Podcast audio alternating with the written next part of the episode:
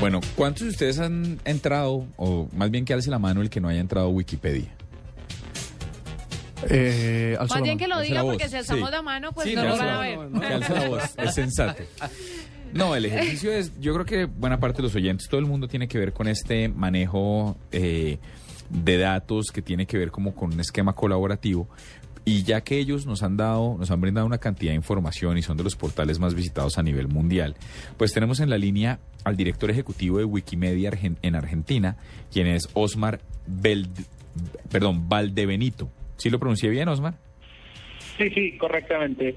Muy buenas noches, ¿cómo están? Muy bien, buenas noches Osmar. Lo tenemos con nosotros porque queríamos hablarles de este homenaje tan bonito con el que amaneció Wikipedia hoy y, y- y- queremos sumarnos a- al recuerdo. ¿Por qué estaba Wikipedia con velas? Eh, bueno, te cuento.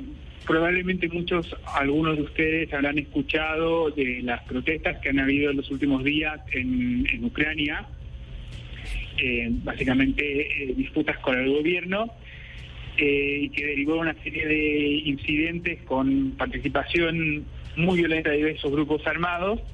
Y resulta que hace un- unas pocas horas eh, se supo dentro de la comunidad que uno de los editores más importantes de la comunidad ucraniana había sido asesinado durante las protestas eh, del día 22 de, febrero. En honor a él, eh, la comunidad de Wikipedia en Ucrania eh, colocó una cinta negra en su edición y eso se ha replicado en, de diversas formas en diversas comunidades, en diversas de las ediciones de Wikipedia que existen en el mundo. Osmar, si en teoría Wikipedia es un lugar de intercambiar datos, pero ¿qué relevancia cobra un portal de estos en una situación de opresión y de censura y de, y de, y de manifestación ciudadana como la de Ucrania? ¿A qué, a, qué se, ¿A qué se le atribuye que Igor Kostenko haya aparecido asesinado el 22 de febrero? Partiendo por, por un lado muy sencillo, la verdad es que las personas que editan Wikipedia también son reflejo de las personas que están día a día en las calles. Son personas de todos los orígenes, son personas de diversas profesiones, tenemos estudiantes, tenemos personas mayores. Entonces, evidentemente, este, esta- este crisol de personas que se unen en Wikipedia para construir el conocimiento colectivo también refleja este tipo de situaciones. Eh, vemos constantemente de, eh, de gente de diversos colores políticos, de diversos equipos de fútbol, de diversos eh, mundos que confluyen en Wikipedia y que trabajan en conjunto para desarrollarlo.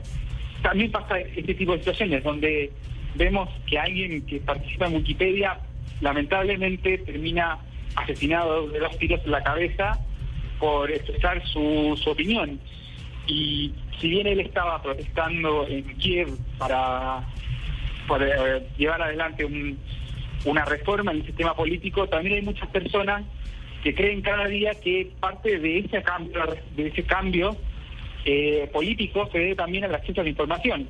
Mientras más gente sepa qué es lo que ocurre y qué es lo que pasa en el día a día, tanto en, su en sus lugares como en otras partes del mundo, eh, ayuda a que se produzcan estos cambios. Es por eso que Wikipedia es también una herramienta para eh, difundir estas situaciones, especialmente en lugares que donde es más difícil.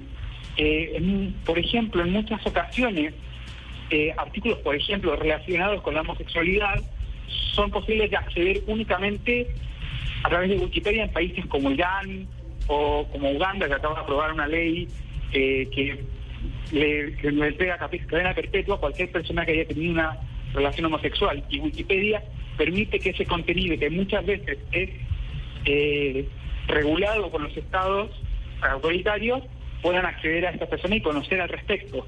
Muchas personas desconocen totalmente sobre las políticas diversas, sobre grupos minoritarios, y Wikipedia permite este conocimiento. Osmar, la muerte de Igor, eh, ustedes ya probaron que está vinculada a su trabajo como editor de Wikipedia y segundo, ¿han tenido otros otros eventos de censura alrededor del mundo? ¿En qué situaciones? Mira, lo que nosotros tenemos conocimiento, bueno, Igor era, era periodista, de un periodista deportivo, trabajaba principalmente en Wikipedia en artículos relacionados con la Fórmula 1, con deporte en general, algo de música de Ucrania, tenía 22 años, para que la gente que nos escuchen conozca un poco de esta persona, y él vivía en la zona eh, oeste del, del país, más cercana a Polonia o a Hungría que a Rusia, digamos, más cerca de la Unión Europea que a Rusia. Eh, ahí es cuando, con la última semana que recrudecieron los problemas, eh, los conflictos en Kiev, él se mueve con compañeros de la universidad a la plaza de, Maidán, la plaza de la independencia de Kiev, a manifestarse. Cuando estaba en la plaza, avanzan los grupos de fuerzas especiales y con tiradores le disparan básicamente a la persona que estaba ahí. O sea, ahí no lo matan por ser wikipedista, lo matan porque estaba manifestando su derecho de expresión. Con su, con su Eh, actitud de vida, ¿no? Representada en lo digital y luego en, en su día a día en la realidad. Claro, para él, sin conocerlo, él era una persona comprometida con la información, o sea, era periodista, participaba todos los días en Wikipedia, organizaba, había organizado eh, un evento para celebrar los 10 años de la Wikipedia en ucraniano para enero, pero producto de las protestas tuvo que cancelarlo eh, y finalmente murió como mucha gente que estaba ahí, eh, que eran amas de casa, que eran estudiantes, eh, o sea, Sí. mucha gente ha fallecido ahí. Y la verdad es que sí, Wikipedia, más en el, en contexto más grande, suele tener eh, eh, situaciones de censura. O sea, por ejemplo, en China eh, no se puede acceder a ciertos contenidos. Yo estuve ahí hace un tiempo y vos podías recorrer Wikipedia completo, excepto cualquier mención de Tiananmen, por ejemplo. Ujú. O en países árabes, cualquier relación que diga sexo en el texto también es eliminada. Entonces, países como Irán o. o ¿Y, y en Sudamérica han tenido algún caso? El acceso. ¿Cómo? ¿En Sudamérica han tenido algún caso? En, en Sudamérica no hemos tenido un caso particular, gracias a Dios, de, de conocer de que la Wikipedia haya sido bloqueada. Lo que sí queremos más cercano son intentos de diversos personajes particulares de eh, censurar o de cortar la libertad de expresión de los editores de Wikipedia. No como es, no es como una situación del Estado que bloquea Wikipedia, sino de atacar a las personas que editan Wikipedia.